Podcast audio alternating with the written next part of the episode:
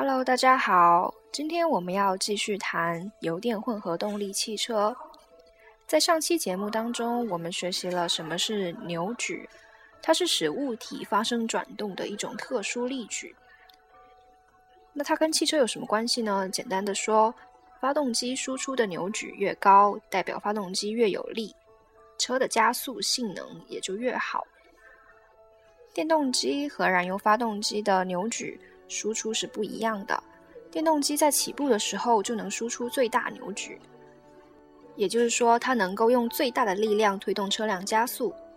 但是随着电动机的转速上升，电动机的扭矩也开始下降，车速越快，加速就越无力。而燃油机呢，它不能在起步的时候输出很大的扭矩，只是随着发动机转速的提升，发动机输出的扭矩也随之上升。达到一定的转速时，扭矩达到最大值。但是如果再继续提高转速，扭矩会下降。到此为止，就是上一期节目的内容了。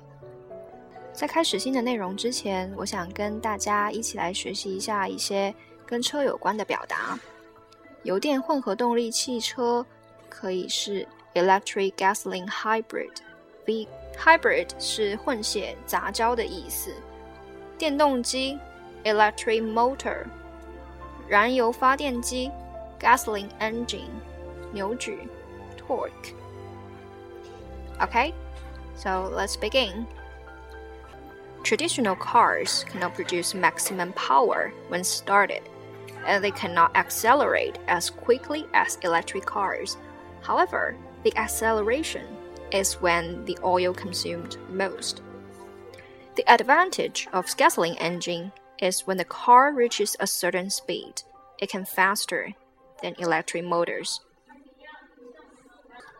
During the past, auto manufacturers have been improved gas engine in hope of advancing acceleration when starting cars, but no matter what they did, they could not thoroughly change it. The imperfect engine restricts the development of sports cars. One day, people in auto industry realized that they can do something about electric motors. Thus, electric gasoline hybrid was produced. We can conclude from the above that when a car is started, the electric motors produce maximum power while gasoline engine hesitates and fuel wasted. But in electric gasoline hybrid car, when started, it relies on electric motors and it reaches a certain speed, the torque diminishes.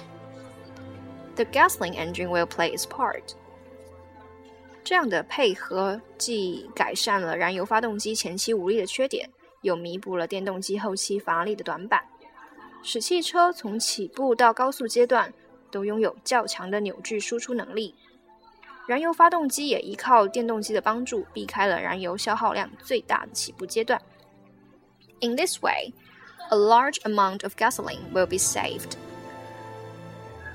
The most typical representative of electric gasoline hybrid vehicle is Lexus CT200H and Porsche 918 Spyder. Lexus CT200H is a civilian car. Its fuel consumption rate is 4.6 liter per kilometer. Other same rank of cars consume double. Porsche 918 is a supercar.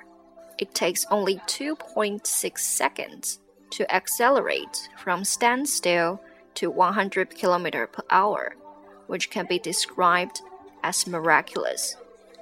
Moreover, it consumes only 3 liter gasoline per 100 kilometers and emit only 60 grams of carbon dioxide, less than previous mentioned Lexus.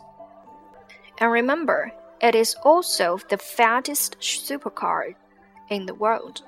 So now we can see that electric gasoline hybrid vehicles has advantages in energy saving and environmental protection, and most importantly, in making up flaws of electric cars and traditional cars.